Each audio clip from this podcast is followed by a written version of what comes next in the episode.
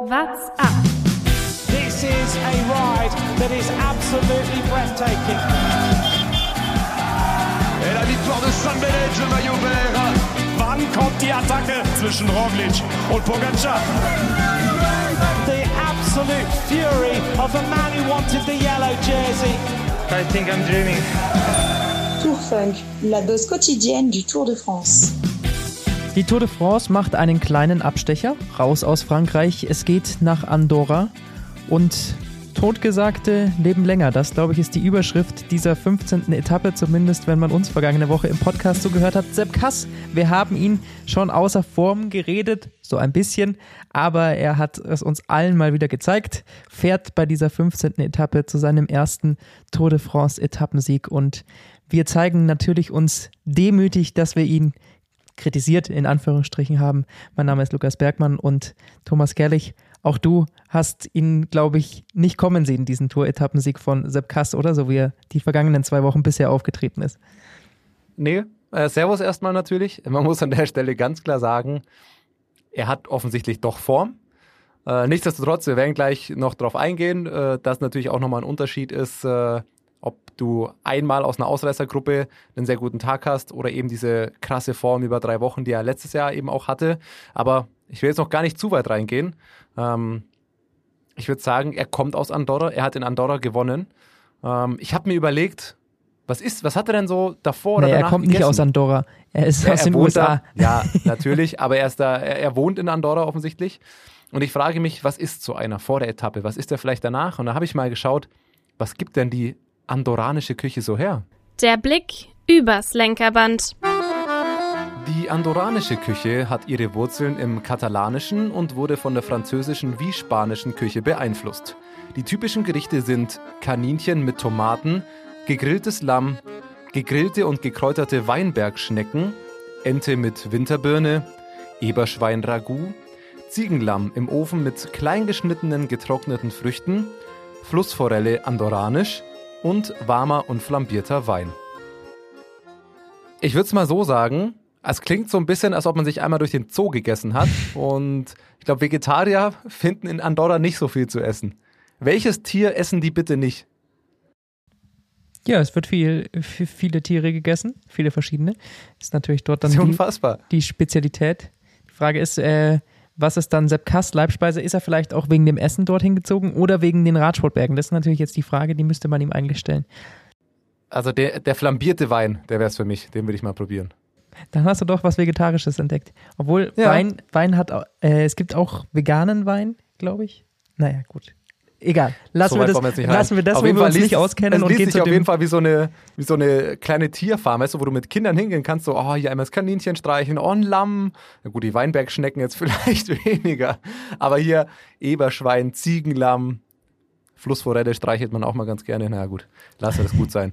Ähm, Gehen wir zu, de, zu der Kategorie, wo wir zumindest behaupten, Ahnung zu haben und gehen vom Essen weg. Ja, dann dürfen wir aber auch nicht über Radsport sprechen, wenn man uns vor zwei Tagen gehört hat über Sepp. Nein. Rollen wir es auf, die Etappe von heute. Äh, es war die 15. Etappe. Es ging schnell los, würde ich mal behaupten. Sehr schnell. Ähm, ich habe mir heute auch mal gedacht, ich schalte direkt von Anfang an rein, weil die Etappe war krass. Die ersten 20 Kilometer oder 15 gingen eigentlich nur bergauf. Die haben direkt am Anfang eigentlich schon 400 Höhenmeter auch gemacht. Und ich würde mal so sagen, es gab bei der Tour schon für weniger eine Bergwertung. Also eigentlich war es fast überraschend, dass das heute keine Bergwertung war. Und es ging auch direkt los. Ich glaube, das Rennen ist gerade losgegangen, da war Nasser Buhani schon hinten rausgefallen. Der musste heute dann tatsächlich auch ähm, aussteigen, schon während der Etappe, konnte da einfach nicht mitgehen, sah auch nicht mehr ganz, ganz fit aus, war die letzten Tage schon ähnlich. Dann ging es weiter. Wir hatten dann heute vier Bergwertungen insgesamt und es hat sich sehr früh ähm, eine große Gruppe gebildet, beziehungsweise es war erst eine kleine Gruppe und dann haben viele eben nachgesetzt. Und da waren sehr große Namen mit dabei. Also in der ersten Gruppe war Dan Martin, Steven Kruiswijk, Thomas de Gent war mit der Erste, der da die Initiative übernommen hat. Und dann ganz interessant, wer eben da noch nachkam. Wout van Aert, Sepp Kass, also drei Fahrer von Jumbo-Visma. Castro Vecchio und Dylan van Baale, also zwei Ineos-Fahrer. Julian Alaphilippe war noch mit dabei, Nairo Quintana, klar, Wout Puis, das waren die üblichen Verdächtigen, die auch noch aufs Bergtrikot gehen. Und dann hatte man recht früh eine dermaßen große Gruppe, dass du weißt, okay, aus dieser Gruppe wird der Tagessieger kommen und UAE hat eigentlich kein großes Interesse da hinterher zu jagen, weil es war keine Gefahr fürs GC da. Interessant war aber, Jumbo 3 Fahrer, Ineos 2 Fahrer, also taktisch, du schickst Fahrer nach vorne, das kennt man ja mittlerweile, die sich dann während der Etappe zurückfallen lassen können oder eingeholt werden und dann nochmal unterstützen können, da kommen wir später noch drauf. Und dann hat sich durch die Bergwertungen immer weiter gelichtet und letztlich hat dann Sepp Kass vor dem letzten Berg eine Attacke gesetzt und ist dann zum Solo-Sieg gefahren. So die Etappe im, Kurz, äh, im Kurzen zusammengefasst, bevor wir sie jetzt nochmal weiter entfächern. Ja, es gab dann natürlich wieder diese klassischen äh, zwei Rennen. Das eine ging dann um den Etappensieg, wo Jumbo dann unter anderem eben Sepp Kass dafür ins Rennen geschickt hat und äh, Ineos hat sich dagegen entschieden, da auf den Etappensieg zu gehen, ist mit den beiden, äh, die sie da haben, wahrscheinlich Castro Viejo vielleicht hätte hätte da eine Chance, aber ähm, hat man jetzt gegen solche Bergfahrer dann nicht die allerbesten Aussichten. Für die ging es nur ganz klar darum, in der Gesamtwertung anzugreifen. Also das war in dieser Ausreißergruppe, hat man einfach wieder diese zwei verschiedenen äh, Rennen gesehen. Und ich weiß nicht, über welches wollen wir als erstes sprechen. Ich würde sagen, über den Etappensieger. Der, das hat er sich dann redlich verdient.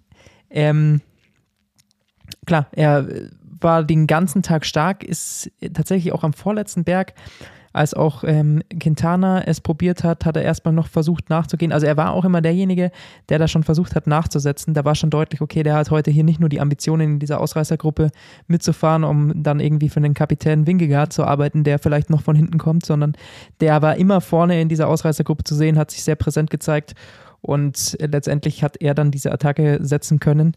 Nachdem, das muss man allerdings sagen, Nairo wieder die erste Attacke an diesem letzten Berg gesetzt hatte und Nairo. direkt wieder eingeholt wurde. Also das war wirklich, äh, ne, du hast eine ganz schöne Geschichte dazu, weil du den Ticker dazu gelesen hast und äh, ja. da hat es eigentlich ganz gut zusammengefasst. Also ich musste dann heute noch in die Arbeit und auf dem Weg zur U-Bahn konnte ich zehn Minuten nicht schauen. Ab der U-Bahn habe ich dann wieder geschaut und da habe ich den Live-Ticker gelesen. Und äh, Pro Cycling Stats Live-Ticker, immer wenn eine Meldung kommt, steht am Anfang, bei welchem Kilometer diese Meldung kommt und was passiert. Und dann kam Kilometeranzahl, Attack Nairo Quintana kam irgendeine Statistik, dann kam der nächste Eintrag. Beim selben Kilometer, Nairo Quintana dropped. und ich habe gesagt, es ist, ich, ich, musste auch, ich musste gar nicht sehen, was passiert ist. Ich, ich konnte es mir sofort vorstellen. Nairo geht eine Attacke, die anderen gehen mit und Nairo fällt dann hinten raus. War es so? Wahrscheinlich. Hast du es gesehen überhaupt? Ich weiß es gar nicht. Ja, ja, es war wirklich, Wahnsinn. er ist äh, vorne rausgefahren, dann kam halt, haben sie halt gekontert und sind dann aber halt rangefahren mit einem bisschen schnelleren Tempo und haben das Tempo aber dann einfach durchgezogen und da konnte dann Nairo leider nicht mehr mitgehen und ist sofort hinten rausgefallen. Man muss aber auch dazu sagen, dass äh, Nairo Quintana natürlich bei allen drei Bergwertungen, die es davor gab, drei waren es, oder? Oder waren es zwei? Drei. Davor waren es drei. drei. Bei genau. der ersten hat er aber noch nicht gepunktet. Aber ist er. Bei der ersten, beim zweiten. Ah, okay. Erst nee, er hat tatsächlich nur die dritte Bergwertung, also das muss man ihm lassen, der höchste Punkt der Tour, 2400 Meter. Ähm, das war dieser ganz lange Anstieg, da hat er sich die Bergwertung geholt. Da hat er sehr früh dann schon eine Attacke gesetzt. Das war auch lustig zu sehen vorher bei den Attacken, zum Beispiel beim, ähm, beim zweiten Berg, wo Wout van Aert den Sprint fährt, weil der war nicht ganz so steil. Und Wout van, du hast genau gesehen, der Sprint wird angezogen. Ich glaube, Wout hat ihn, ich glaube, es war Wout Puis oder Michael Woods, der ihn angezogen hat. Und du hast klar gesehen, wenn es nicht ganz so steil ist, ist das war fast schon ein Sprint. Und Nairo ist, glaube ich, aufgestanden und nach zwei Pedalumdrehungen hat er den Kopf geschüttelt und hat sich wieder hingesetzt. Weil da war ganz klar, die wird Wout von Art holen. Und danach hat es Nairo genauso gemacht, wie er es machen muss. Glaube ich, schon so eineinhalb bis zwei Kilometer vor der Bergwertung attackiert und hat dann einfach durchgetreten. Und dann, das ist das, was er kann. Da ist er stark, wenn es nicht auf den Sprint ankommt, äh, auf den Sprint ankommt. Hat sich da die Bergwertung geholt, da immerhin zehn Punkte. Danach ist er dann wieder, wieder leer ausgegangen.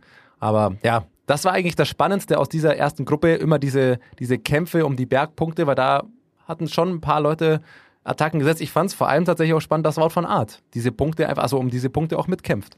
Und da ist natürlich dann, dadurch, dass da so viel Zug drin war, hat natürlich Naro Quintana da, glaube ich, schon einige, einiges an Kräften gelassen. Also wenn du da immer mitsprintest, ist natürlich was anderes als wie ein äh, Sepp Kass, der halt dann äh, vielleicht mal ein Loch oder sowas äh, zufährt, aber jetzt da nicht voll reingehen muss. Und so viel besser ist eben Nairo Quintana am Berg nicht mehr im Vergleich zu den Leuten, die, die dort waren. Er ist immer noch ein guter Bergfahrer, aber wenn er tatsächlich auf Etappensiege gehen will, dann müsste er da taktisch klüger fahren und es, glaube ich, ging ihm auch nicht um den Etappensieg. Er hat schon so viele Tour-Etappensiege. Ich glaube, er will jetzt dieses Bergtrikot einmal da gewinnen. Das ist sein Ziel, ganz klar, dieses Jahr.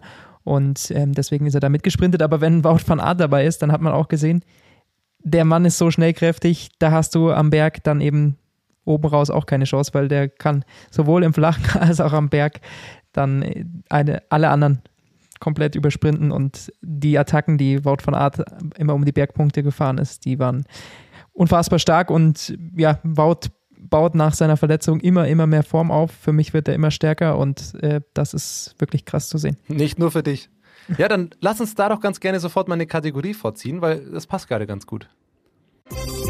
Ausreißer und Ausrutscher. Wir haben noch nicht so viel über die Etappe erzählt, aber ich will trotzdem schon mal einen Ausreißer nennen. Für mich ist es der Kampf um das Bergtrikot. Jetzt schon. Wir haben heute gesehen, wie viele Fahrer, erste Bergwertung Wout Puls, zweite Bergwertung Wout von Art, dann hat sich Nairo noch eingeholt. Die letzte war dann Sepp Kass, aber Wout Puls ist immer noch auf Platz 3 da gefahren auf der Bergwertung, hat damit jetzt das ähm, Bergtrikot sich zurückgeholt. Und wir haben auf den ersten vier Plätzen vier Fahrer, die nur zehn Punkte auseinander sind. Wout Puls, Michael Woods, Nairo Quintana und Wout von Art. Und das ist ein geiler Kampf. Dahinter ist noch Bauke Mollema, klar, durch, äh, durch seine Etappe gestern. Den würde ich da jetzt aus dem Kampf raussehen. Der hat auch schon 30 Punkte Rückstand. Aber das sind doch vier Fahrer. Und das fand ich heute mit am spannendsten anzuschauen, weil GC Action hat es ja jetzt keine ganz große gegeben, wie da der Kampf um die Bergpunkte war. Und diese vier Fahrer sind, finde ich, vier geile Fahrer, die sich um das Bergtrikot äh, bemühen. Jeder davon nimmt es ernst, jeder davon will es tragen. Und du hast irgendwie nicht mehr dieses, was man, finde ich, sonst oft bei der, gut, wir sind jetzt auch schon fast in der dritten Woche, aber du hast nicht mehr dieses, ich meine es nicht böse, aber diese eher kleineren oder unbekannteren oder französischen Fahrer, die darum kämpfen, sondern du hast vier richtig gute Fahrer, die den Kampf da annehmen. Und das bleibt sehr spannend. Also gefühlt ist der Kampf um das Bergtrikot so prominent und umkämpft wie selten. Oder kommt es mir nur so vor? Nee, absolut. Also wir machen uns ja auch immer darüber lustig. Äh, zu Recht, das hat ja auch irgendwo seine Gründe, dass da irgendein random Franzose, den man davor vielleicht ein, zwei Mal irgendwo gehört hat, dass der dann auf einmal da im, ins Bergtrikot fährt und ganz zum Schluss kommt dann der Franzose, der aus dem GC rausgefallen ist und fährt dann halt noch auf das Bergtrikot und gewinnt es so nebenbei. Also wir haben ja ich glaube, vergangenes Jahr haben wir da auch viel drüber gesprochen. Ja, ist das Bergtrikot überhaupt noch so viel wert? Ähm, legen da wirklich ja. noch Fahrer Wert drauf? Muss man sagen, dieses Jahr ja. Äh, startet so ein richtiges Comeback. Comeback of the Bergtrikot ist, glaube ich, bisher diese Überschrift, vor allem dieser zweiten Woche. Da äh, wird viel drum gekämpft. Wenn Leute wie Michael Woods einfach da, darum fahren, wenn Maud Pools darum fährt, das also auch in Nairo. Nairo, Nairo ist immer cool anzuschauen was für, und unterhaltsam. Also das ist, ja. ist unfassbar, unfassbar stark. Und wenn wir bei Franzosen sind und Gesamtklassement, dann kommen wir gleich zu einem Ausrutscher, den ich gesehen habe. Guillaume Matat, heute von Platz 2, den er vor der Etappe innehatte im Gesamtklassement, wieder zurückgefallen. Ich, meiner Meinung nach zu erwarten, auch wenn die Franzosen in der Presse geschrieben haben, ja, vielleicht kann der jetzt da aufs Podium fahren, aber das hatte natürlich auch extrem viel Kraft gekostet, sich da gestern dann so vorzuarbeiten und jetzt war es für mich relativ klar, dass er irgendwann. Wir wissen vor allem, was Tribut, heute sehr viel Kraft genau, gekostet genau, hat. Der Fallschirm. Und äh, ja, das ist nämlich genau mein Ausrutscher. Denn er wurde abgehangen vor der vorletzten Bergwertung. Also das war dann eben diese Bergwertung auf 2400 Meter, die höchste der diesjährigen Tour. Und hat dann versucht, in der Abfahrt wieder ranzukommen. Aber der Mann hat sein Trikot dabei nicht zugemacht. Ich weiß nicht, hat er gedacht, er ist damit Superman und, und, und, und schneller? hat er gedacht, er könnte Lopez damit äh, vielleicht ablösen als, als neuer Superman im Feld? So sah es ein bisschen aus. Es war wie so ein Cape, das hinter ihm hergeschwungen ist, aber besonders schnell war das nicht. Und wenn davor äh, Van Baale und äh, Castroviejo äh, fahren, das ist dann nicht so gut, weil dann kommt man in der Abfahrt eher nicht mehr ran. Das, ja, vor, allem, nicht, wenn man, man 50 sagen, Kilo wiegt. Er, er war eh schon, genau, er war eh, er ist eh schon offensichtlich, so kam es mir heute vor, technisch nicht der beste Abfahrer, weil er hat in jeder Kurve hat er wieder 15 Meter das Loch aufgehen lassen und musste dann halt mit sehr viel Energie ranfahren. Und dieses Trikot, also so wie das flattert bei 70 km/h irgendwie in der Abfahrt, das sind einfach Watt. Also die, der mehr treten muss, die der sich da kaputt fährt. Auch wenn das Trikot zugehabt hätte, hätte er schon unnötig Energie verschwenden müssen, wegen technischen ähm, ja, Nachteilen, die er offensichtlich hat. Mit dem Trikot noch zusätzlich. Das war natürlich eine Katastrophe und das muss man am Ende sagen. Das ist am Ende Energie und damit Zeit, die dir am letzten Anstieg fehlt, die er da einfach verloren hat. Er wurde dann heute auch sofort schon wieder richtig durchgereicht. Also, ähm, wo ist jetzt, glaube ich, auf Platz 8, 9 irgendwo wieder? 9 ist er jetzt. Ähm, also, ja, das war es für ihn direkt schon wieder. Die Zeit, die er gestern reingeholt hat, hat er heute zur Hälfte schon wieder verloren. Du merkst einfach, abwarten, das gehört, gehört auch einfach dazu. Ich hätte auch noch einen Ausreißer. Oder wollen wir bei hast du noch was zum Ausrutscher? Zum Ausrutscher habe ich nichts mehr zu sagen. Ich hätte aber auch noch einen Ausreißer. Aber mach Ja, du machst du einen Ausreißer. Nee, weil meins führt noch woanders hin. Äh, und zwar geht es um den Etappensieger Sepp Kass nochmal. Es geht nämlich um die Zielgerade. Und da hat äh, Sepp Kass kurz vor Ziel auf einmal dann nochmal seine Brille abgenommen. Wusste, entweder wusste er dann nicht, wohin damit, oder er hat tatsächlich gedacht, er macht jetzt hier einem Geschenken-Fan, äh, ein Fan ein Geschenk, so rum ist richtig, und hat diese Brille richtig schön in die Zuschauermenge gepfeffert. Ja, den Ciccone gemacht. Der, der Ausreißer des Tages ist äh, Julio Ciccone. Der hat das doch gemacht bei der Giro-Etappe, da, die er gewonnen hat. Hat sich so gefreut, nimmt die Brille und wirft sie einfach ins Publikum. Und ich glaube, das war eine Hommage an äh, Giulio Ciccone. Bestimmt. So- so hab's ich interpretiert. So, so hat er sich's gedacht. Oder, Ich hab ja nur ein gewartet, Diss, bis- Diss gegen äh, Garen Thomas, der ja seine Brille immer mal wieder verloren hat und dann wiederfinden muss. Und vielleicht hat er sich jetzt gedacht, guck mal an, Garen Thomas, ich krieg einfach eine neue, ich brauche die nicht wiederfinden. Weg mit dem Ding. Ich habe mir ja schon gedacht, äh, jetzt müsste doch eigentlich, wenn du schon einen Verband hast, der Leute wegen äh, Flaschen wegwerfen disqualifiziert, Richtig. eigentlich sofort Strafe. Richtig. 30 Sekunden Zeitstrafe, er wird nur noch Zweiter auf der Etappe. Aber ich glaube, das hätte sich äh, kein Verband erlauben dürfen, sonst äh, da wären äh, Leute auf die Barrikaden gegangen. Aber da hatte, ich hatte zumindest kurz den Gedanken daran und allein das ist ja schon absurd. Fand ich aber dann einfach eine ganz schöne Szene, weil es so ein bisschen Ja, untergegangen sah ist, aber aus. auf einmal war die Brille weg. Ja, da so richtig schön weggepfeffert. Zack. Brauche ich nicht mehr. Ich bin Etappensieger. Aber jetzt, ab jetzt kommt die Kohle, meine Freunde. Kann ich mir 30.000 Brillen kaufen. Jetzt hau ich mir erstmal noch äh, hier gegrillte und gekräuterte Weinbergschnecken rein. Richtig. Und einen flambierten So. Wein gibt's auch noch dazu, Freunde. Und da kriege ich drei Brillen So aufs. Haus. So ungefähr. Ah, ja, ich habe noch einen Ausreißer. Der, ähm, noch ein Wort nämlich zum äh, Giro der Frauen. Ich, äh, Giro Donna heißt das dieser, ich weiß gar nicht wie offiziell. Letzte Etappe heute gewesen. Corin Rivera gewinnt im Sprint, stark von ihr. Ähm, da die letzte Etappe gewonnen. Und wenn man sich das Gesamtklassement, ich habe das Gefühl, ich wiederhole mich, aber SD Works ist schon ganz gut, ne? Und mein Ausreißer ist aber nicht SD Works, sondern Lucinda Brandt. Sie hat die Bergwertung geholt. Und damit die einzige Wertung im gesamten Giro der Frauen, die nicht SD Works holt. Gesamtklassement, SD Works Platz 1, 2 und 3. Lizzie Deignan ist vierte mit sechs Minuten Rückstand. Oder auch drei Minuten Rückstand auf die dritte von SD Works. Punkt, ähm, Grünes Trikot, Anna van der Breggen auf Platz 1, sie haben Platz 3 und 4 auch noch. Jugendwertung hat äh, Niam Fischer-Black gewonnen und die Teamwertung natürlich auch von SD Works. Also Lucinda Brandt, best of the rest. Mein Ausreißer dazu noch. Das muss man natürlich noch dazu sagen, für welches Team sie fährt. Trexiger Fredo. Richtig. Und äh, Ah, jetzt fällt mir noch was ein. Jetzt komme ich schon wieder weg vom Giro, aber sorry. Wolltest ja, du noch nee, was bitte. sagen? Ich wollte da das eigentlich nur sagen, dass äh, Trek natürlich jetzt auch nicht zu den kleinsten Teams im Frauenradsport gehört und ähm, dass, glaube ich, damit Trek und äh, SD Works schon die zwei erwartbaren Teams diesen Giro dann zumindest von den Trikots her am erfolgreichsten bestritten haben. Absolut. Aber wo wir gerade bei Ausreißern aus Rutschern sind und bei Trek, Bauke Mollema. Richtig. Und, Und da möchte ich ganz kurz einhaken. ganz kurz, ganz kurz, weil du musst mich kurz auf den neuesten Stand bringen. Ich war die vergangenen beiden Tage nicht da und habe das natürlich jetzt äh, am Rande mitbekommen und habe das, äh, hab das gelesen und habe natürlich auch diesen äh, Schnipsel gehört, dass er auf seine äh, Schaltung da geschimpft hat. Aber äh, wa- was, wa- was steckt äh, genau dahinter in den vergangenen Tagen? Weil das ist ja nicht, also heute nicht das erste Mal vorgekommen, dass bei Bauke wieder eine Schaltung nicht funktioniert. Also dieser berühmte Videoschnipsel ist ja vom Giro von vor drei oder vier Jahren, glaube ich. Wo irgendwann, ich glaube, es ist sogar die Abfahrt vom Stelvio, wo er runterfährt und die Schaltung funktioniert nicht und er schimpft lautstark auf die, auf die Ausstattung. Gestern, er gewinnt die Etappe, es ist mal nichts schiefgegangen, aber bei Bauke passiert ja hin und wieder mal was. Und dann hat äh, SRAM auf Twitter geschrieben, natürlich, oh fucking Bauke, äh, Glückwunsch und so weiter. Ist natürlich abgegangen und Bauke hat dann noch geantwortet so, äh, good day on a good bike so ungefähr. Und das ist natürlich sofort äh, viral gegangen, weil das jeder kennt und das einfach irgendwie so Kult ist. Und heute Bauke, es war, der, ich glaube, es war die erste wirkliche Bergwertung. Bauke fährt auf einem kleinen Blatt und tritt wie ein Esel, weil hinten ist er auf dem, auf dem kleinsten Ritzel gewesen. Und er konnte offensichtlich nicht mehr aufs große Blatt schalten. Also ich würde mal tippen, Batterie vorne leer vom Umwerfer aufs große Blatt. Ich muss zugeben, ich habe kurz den Ton lauter gemacht, weil ich glaube, einfach kommt jetzt vielleicht, ich habe gehofft, es kommt wieder was. Aber ich, ich habe Bauke da mir einen Abstramm und er wurde einfach überholt. Er hat irgendwie eine Kadenz von 150 gefühlt gehabt und er wurde einfach von allen Leuten auf dem großen Blatt überholt. und ich dachte, oh no, Bauke. Aber, Aber es ist dann dachte ich wieder nach dem? Etappensieg. Ja, ja, na- natürlich. Also Bauke ist auch der beim Wettkampf, der, glaube ich, dann davor immer so gefragt wird, und haben wir alle den Akku aufgeladen von der Schaltung. ja, ja, ja, ja.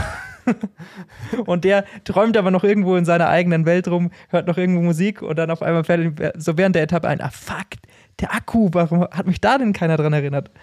Das ist natürlich auch geil, vielleicht hat er nur den Akku von seinem Radcomputer aufgeladen. Wer das gestern nicht mitbekommen hat, Bauke fährt ja ohne Radcomputer, der hat den hinten in der Trikottasche drin. Das heißt, der ist einer noch dieser Fahrer, die nach Gefühl fahren. Und ich fand das heute auch ganz geil aufgegriffen. Sein Team hat ähm, das Fahrrad nochmal gepostet, hier Ausstattung, Räder und so weiter. Und dann Radcomputer, die Marke, Klammer auf, hinten in der Trikottasche. Der fährt einfach ohne Radcomputer. Stark. Auch stark. Gefällt ja. mir gut. Aber da passt das ganz gut. Gefällt mir auch gut. Aber wenn man dann vergisst, vielleicht die Schaltung aufzuladen, ich weiß nicht. Wir wissen ja auch nicht, ob es sein Fehler war. Aber lass uns doch zurück zur Etappe kommen. Ich glaube, wir schweifen sehr ab. Wir haben ja noch ein anderes Rennen. Nämlich lass nicht nur das der Ausreißer. Lass mich noch ganz kurz über, äh, über die Ausreißergruppe und den Sieger sprechen, weil wir das natürlich nochmal ganz kurz einordnen müssen mit äh, Sepp Kass, weil wir ihn hier vor zwei Tagen, äh, naja, sagen wir mal, in eine schwächere Form als im vergangenen Jahr geredet haben. Ich glaube, trotzdem, dass er immer noch ein bisschen schwächer ist, auch wenn er jetzt eine Etappe gewonnen hat. Was man allerdings dazu sagen muss, wenn man sich die Ergebnisse nochmal anschaut, und das habe ich vor zwei Tagen ähm, noch nicht dazu gesagt gehabt und äh, bin ich nochmal tiefer in die Analyse gegangen. Im Endeffekt hat er auch im vergangenen Jahr hauptsächlich in der dritten Woche diese ganz starke Leistung gezeigt. Also klar, er hat äh, Roglic auch ähm, so viel helfen können, aber in den ersten beiden Wochen hatte Roglic auch noch oft andere Hälfte, Helfer und in der dritten Woche war dann der Auftritt von Sepp Kass, da ist er eben dann mit dem GC oft, mit den GC-Fahrern angekommen im Ziel, da hatte er eben dann auch Platz 4 und Platz 6 ähm, in dieser dritten Woche bei de, als Platzierungen bei den Etappen.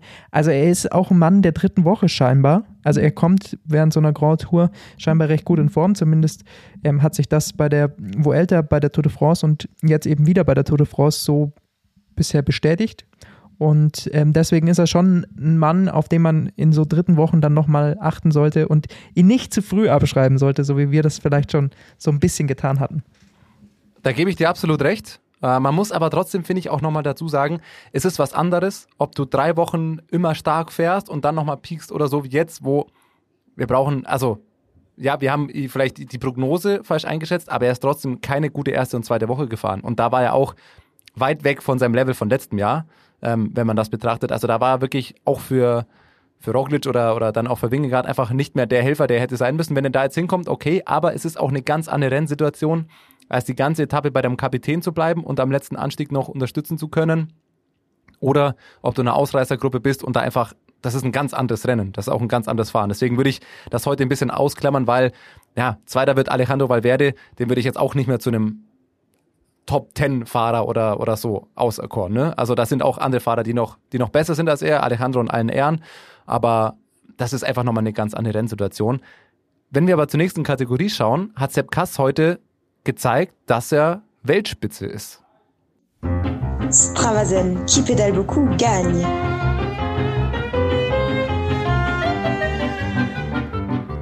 Strava-Segment, Kolde Bisali, keine Ahnung. Also dieser letzte Anstieg heute, ähm, nachdem es dann runter ins Ziel ging, der im Schnitt sind es 8%, gerade am Anfang aber viel zweistellig ist und vor allem sehr viele Kehren, also wenn du da die ideale Linie, die Innenseite nimmst, also schon immer mal wieder steiler. Sepp Kass hat hochgeladen und ich finde, ganz interessant, erstens hat er mit Wattwerten hochgeladen, zweitens, häufig hattest du ja das, zum Beispiel Wout von Adam Montou, der gewinnt nicht, weil er der Schnellste an diesem Anstieg ist, sondern weil er aus der Ausreißergruppe kommt und der Schnellste der Ausreißergruppe ist. Heute, Segment angeschaut, Sepp Kass hat da den Komm tatsächlich. Er fährt das Ganze 40 Sekunden schneller als Tadej Pogacar. Also er ist diesen Anstieg und diese Gruppe auch Carapaz dahinter, er ist diesen Anstieg auch einfach am schnellsten gefahren. Zweiter ist tatsächlich Alejandro Valverde. Ähm, der, muss ich auch gerade mal kurz schauen, 25 Sekunden hinter ihm ist. Sepp Kass lädt auch mit Leistungsdaten hoch, sind 383 Watt, Körpergewicht circa 61 Kilo, wenn man Pro Cycling Stats da glaubt. Das sind auf 19 Minuten diese 6,2 Watt. Und das ist genau das, diese, dieses obere Limit, dieser absolute Weltklassebereich auf einer Etappe. Du hast schon 4000 Höhenmeter in den Beinen oder 3500 circa. Der letzte Anstieg, es hatte 25 bis 30 Grad und du kommst nochmal auf diese 6,2 Watt pro Kilogramm. Das ist unfassbar gut. Muss man an der Stelle einfach sagen. Punkt 2. Jetzt muss ich dich fragen, Lukas. Du hast jetzt einen Tipp frei. Sepp Kass 1, ähm, Valverde Zweiter. Platz 3 ist Pogacar. Platz 4 ist Carapaz. Drei Tipps. Wer ist auf Platz 5 in diesem Segment? Garen Thomas? Nein. Der ist, also da ist er aber noch von vorne gefahren, oder? Eigentlich. Nee, bei, der, der letzte Anstieg, da war, da war eine, das ist der letzte Anstieg, da war ja Carapaz schon komplett isoliert. Ah, okay, ah, okay. Ähm, Darüber müssen wir auch gleich sprechen. Sag, sag noch einen Namen, dann löse ich es auf. letzter Dahinter, Anstieg- kommt, Lu, dahinter kommt Luzenko. Wer ist denn da Also wer ist noch, zwischen nach vorne gefahren? Du, du ich kannst nicht gerade. drauf kommen. David Gaudu. Du kannst, du kannst nicht drauf kommen. Pavel Sivakov. Im Mai. Ach so. Im Training Ich- auf den Giro. Und das fand ich auch nochmal krass. Hier Richard Carapaz, Tadej Pogacar 19 Minuten 32, Pavel Sivakov 19 Minuten 36. Im Training auf den Giro, ich habe nachgeschaut, 3. Mai, das war eine Woche bevor der Giro oder 10 Tage vor der Giro losgegangen ist. Im Training fährt er diesen Berg nahezu gleich schnell hoch wie Pogacar und Carapaz in der Tour im Wettkampf mit Attacken. Ja, so diese, diese Attacken setzen, das nimmt dir immer ein bisschen Zeit raus, als wenn du da konstant hochfährst. Aber im Training, diese Leistung, Ja, Lecko funny. Also geh mal bitte auf die ähm, Tour, die er dazu hochgeladen hat. Wenn er dann nämlich nur ein reines Bergtraining, der Waldtraining gesagt hat, einmal hier all out, den Berg, natürlich ist er dann da schneller. Nee, der ist da drei, vier Anstiege gefahren. Das ist jetzt keine, keine Mördertour, das, das, da hast du schon auch recht. Aber trotzdem, im Training diese Leistung, also diese Tour hatte am Ende immerhin auch noch 2700 Höhenmeter. Das war mittendrin dieser Berg, also er hat schon ein paar Berge gemacht. Klar wird das ein Training sein, aber trotzdem, dass du im Training in die Bereiche kommst, wo ein Pogacar ähm, auf der Tour hochfährt, wo Attacken gesetzt werden, die verteidigt werden müssen, finde ich schon stark. Ist mir nur aufgefallen. Dann war das doch eigentlich eine ganz gute Überleitung, um übers Gesamtklassement noch zu sprechen, denn da gab es natürlich heute auch ganz interessante Taktiken und ja, Verschiebungen letztendlich dann gar nicht so viele. Im Endeffekt hat sich Ineos das äh, vorgenommen gehabt, heute zu attackieren und ähm, auch Jumbo Visma, das war ja wie gesagt dann relativ schnell klar, als sie so viele Leute in die Ausreißergruppe gesteckt haben. Und deswegen kamen da auch dann immer wieder die ähm, Attacken und Pogacar war ziemlich früh isoliert. Und das war natürlich dann auch die Möglichkeit für die anderen immer wieder abwechselnd zu attackieren und das haben sie auch probiert. Also sowohl Carapaz als auch Wingegaard als auch Uran haben ihn ja versucht wirklich äh, zu kitzeln oder auch die anderen Mitstreiter natürlich abzuschütteln. Aber da war ja ein richtiges Attackenfestival heute zwischenzeitlich. Trotzdem kamen sie dann alle müssen. zusammen ins Ziel. Da hätte mehr kommen müssen. Also da, ich finde da heute, da kann man wirklich, da könnten wir jetzt lange drüber sprechen. Versuchen wir es mal einigermaßen kurz zu halten. Ich finde, du hast zwei verschiedene Taktiken heute gesehen. Jumbo Visma, volles Risiko. Sie hatten nur noch einen Fahrer bei Wingegaard und das war Mike Teunissen. Der wird dir am Berg jetzt auch nicht ewig helfen können. Und alle anderen hast du vorne. Das heißt, sobald da irgendwas passiert wäre, Platten, Flaschen holen, was auch immer, also es war sehr hohes Risiko, hat sich ausgezahlt. Du hast den Etappensieg. Wout van Aert hat wertvolle äh, Punkte gesammelt, konnte auch in der Abfahrt nochmal helfen. Also Wingegaard ist dann hinten in der Abfahrt, der letzten Abfahrt dazugefahren.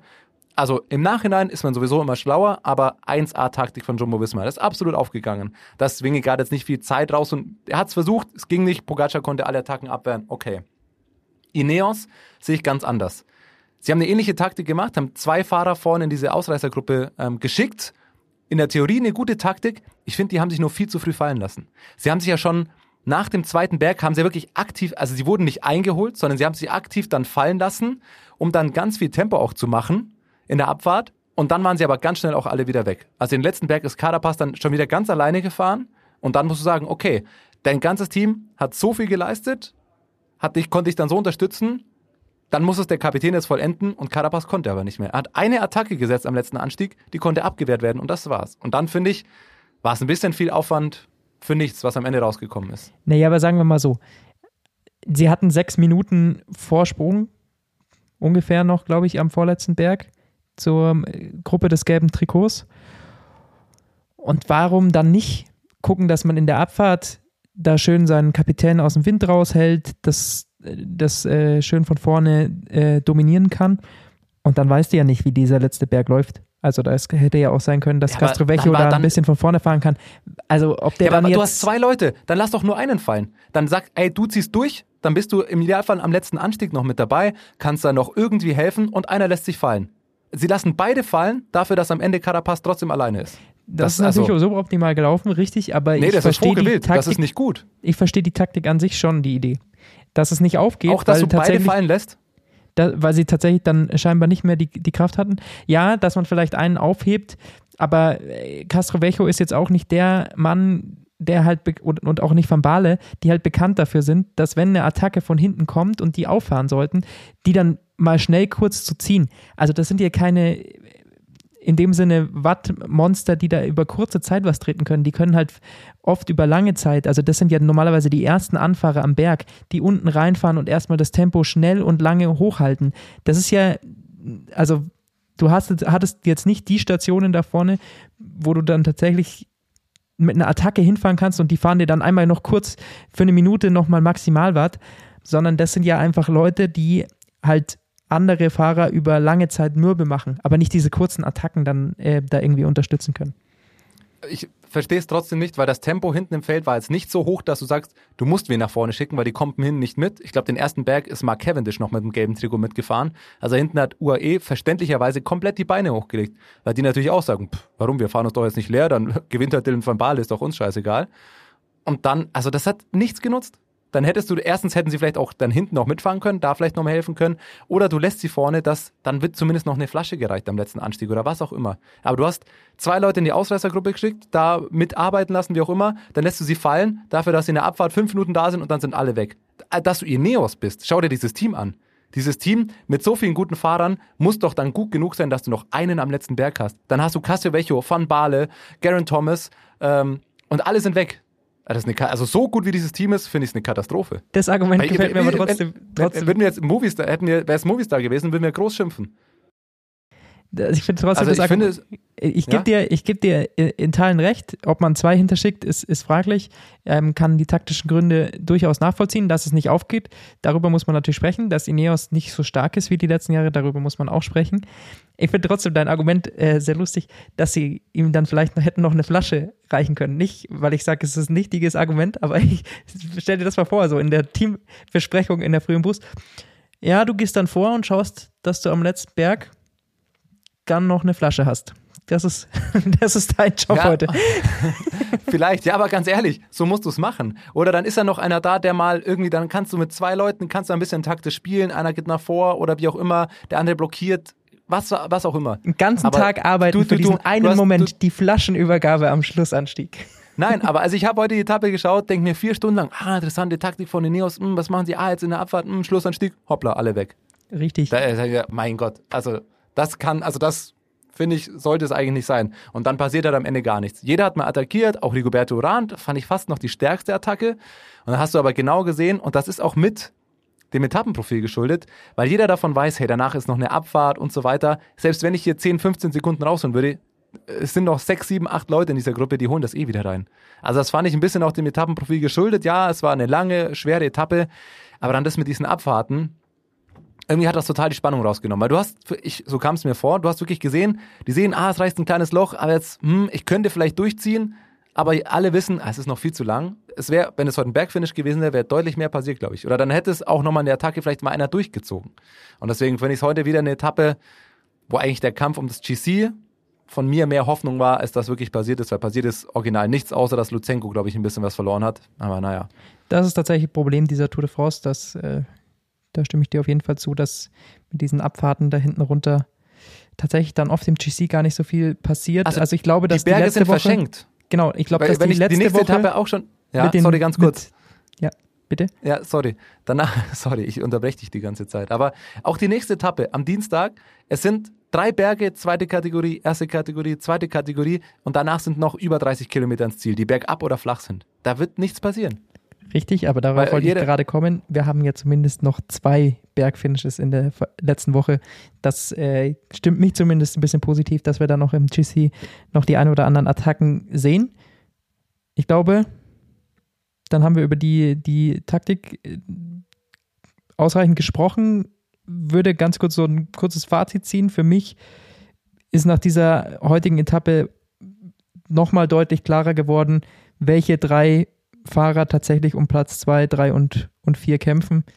Äh, also Uran, Wingegaard und, und Carapaz sind für mich dann doch am Berg einfach nochmal ein, ein gutes, gutes äh, Stück, Stück besser als äh, Keldermann und, und Luzenko.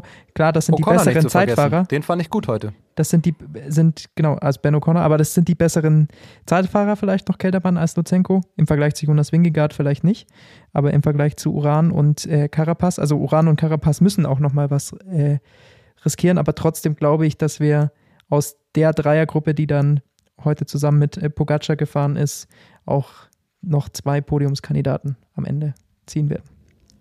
Denke ich auch, ja. Spannend werden dann vor allem eben, um nochmal einen Satz dazu zu verlieren, die beiden Bergankünfte. Da muss ich es aber trotzdem, vielleicht kommt es am Ende wieder ganz anders, Stand jetzt kritisieren, dass sie direkt hintereinander sind. Du hast Etappe 17 und 18 Bergankünfte. Verstehe ich nicht, warum du vielleicht nicht heute eine machst und dann in der dritten Woche nochmal. Ich glaube, hätte mehr Spannung reingebracht, weil es fokussiert sich dann sehr auf zwei Tage. Ja, so ist es mögliche Entscheidung erst hinten raus. Das ist ein Argument, aber hätte ich mir vielleicht jetzt in der zweiten Woche oder heute am Wochenende vielleicht schon mal noch eine Bergankunft auch gewünscht. Ansonsten, Fantasy haben wir noch offen. Richtig. Die Etappe heute gewonnen von Domi Shintana mit 100 Punkten Vorsprung. Warum? Wout Pools, Nairo Quintana. Hat er im Team, er hat Wout Pools zum Road Captain gemacht, hat ihm viele Punkte gegeben. Der hat heute äh, Punkte fürs Bergtrikot geholt, hat das Bergtrikot übernommen und ist Dritter auf der Etappe geworden. Ich habe schon überlegt, ob irgendjemand vielleicht Sepp Kuss hat und ihn vielleicht zum Road Captain gemacht hat, aber entweder hören die Leute zu viel auf uns oder der Eindruck hat auch andere beschäftigt, dass Sepp Kuss bis heute nicht die beste Tour gefahren ist. Er hat bewusst auf eine Bergtruppe gesetzt, hat er mir geschrieben. Also er war sehr ah, okay. glücklich, dass, dass sich das jetzt dann doch noch ausgezahlt hat. Also er ist ganz klar einer, der wollte einfach nur eine Bergetappe gewinnen, auch in Fantasy. Das ist, war sein einziges Ziel scheinbar. an der Stelle noch nachgereicht. Ich habe mich oft darüber echauffiert und habe es gefordert. Piefke, der Sieger des, äh, des gestrigen äh, Fantasy-Tags, er hat Wort gehalten. Er hat nämlich was geschrieben. Nämlich, und da ich möchte mich nur wiederholen, wenn ihr Etappen gewinnt, dann nutzt doch auch diese Funktion, dass ihr eine kleine Botschaft an die ganze Lieder schicken könnt. Er hat dann nämlich noch geschrieben, it's my time to shine. In diesem Sinne, Bauke. Sehr gut. Fucking Domi Schentana an der Stelle gerne auch nochmal eine kleine Botschaft rauslassen. Ja, dann, wenn wir bei Fantasy sind, sind wir auch bei der kommenden Etappe. Über den Ruhetag morgen kann man sich genügend Gedanken machen über mögliche Wechsel für die letzte Woche. Da kann man natürlich noch mal einiges riskieren. Es nochmal Patrick Konrad fragen. gibt nochmal drei Bergetappen, es gibt nochmal ein Zeitfahren, es gibt noch zwei Sprintetappen. Also da kann sich auch mal noch lohnen, sich Wechsel aufzuheben. Trotzdem ist für mich bei dieser nächsten Etappe, dieser 16. Etappe, die dann am Dienstag nach dem Ruhetag stattfindet, ganz klar, dass da eine Ausreißergruppe durchkommen ja. wird. Also wir haben zwei, eine Bergwertung der zweiten Kategorie und eine der ersten, bevor es dann vor dem Ziel, circa nochmal 33 Kilometer vor Ziel, nochmal eine Bergwertung der zweiten Kategorie gibt und dann ja, geht es flach dahin. Dahin gibt nochmal eine Bergwertung der vierten Kategorie, aber das ist tatsächlich nochmal so ein, eine ähnliche Gruppe, wie es vielleicht bei der Etappe am Samstag der Fall war. Also da sehe ich so Klassiker, bergfeste Fahrer ähm, wieder eine Ausreißergruppe, die da tatsächlich um den Etappensieg kämpfen werden. Also Higita ist da sicherlich zu nennen, der es jetzt immer wieder probiert hat. Alaphilippe wird definitiv, glaube ich, wieder in die Ausreißergruppe gehen. Ich glaube, der lebt die letzte Woche nur noch in Ausreißergruppen. Und die Frage ist natürlich, ob da im Kampf ums, ums Bergtrikot wirklich viel passiert, weil es nicht ganz so viele Punkte insgesamt gibt. Aber könnte natürlich auch sein, dass die Streithähne dann wieder mit dabei sind. Ich bin gespannt, wie der Anfang wird. Weil es, ist, es geht bergab los. So viel muss man ja schon mal sagen. Also auf den ersten neun Kilometern geht es schon mal 200 Höhenmeter bergab. Also jetzt nicht krasses, nicht keine Abfahrt, aber die ersten 35 Kilometer sind eigentlich nur bergab. Und äh, das wird den Kampf um die Ausreißergruppe sehr, sehr schnell machen ähm, bevor es dann in die Berge reingeht. Da bin ich gespannt. Ich persönlich bin jetzt nicht so der große Fan davon, mit Abfahrten zu starten. Das hat immer auch ein leichtes Risiko. Ähm, gerade wenn es hektisch ist und so weiter. Muss nicht zwingend sein, aber wir werden es uns anschauen. Und, also, von mir gibt es nichts mehr. Hast du noch was zu sagen heute? Ich würde noch ganz zum Abschluss ja. ein, ein Wort an einen Mann richten, der heute sich die ganze Etappe noch durchgekämpft hat, obwohl es klar war, dass er aus dem Zeitlimit oh, ja. fallen wird. Und damit möchte ich gerne diese Folge heute beenden. Große, ja, ich muss den Hut ziehen und großes Lob an Edward Boasson Hagen, Eddie the Boss. Mit einer Stunde und neun Minuten Rückstand, oder was war es am Ende, ja. fährt er heute trotzdem noch diese Etappe zu Ende, kämpft sich bis ins Ziel. Das ist einer, der den Radsport und die Tour de France sehr liebt. glaube ich. Und Absolut. das ist doch ein schönes Schlusswort, um uns in den Ruhetag zu verabschieden. Wie gesagt, wir werden auch morgen nochmal mit Patrick Konrad sprechen und dann hören wir uns wieder zur nächsten Ausgabe des Tourfunks. What's up? Der Radsport-Podcast. What's up ist eine M945 Produktion. Ein Angebot der Media School Bayern.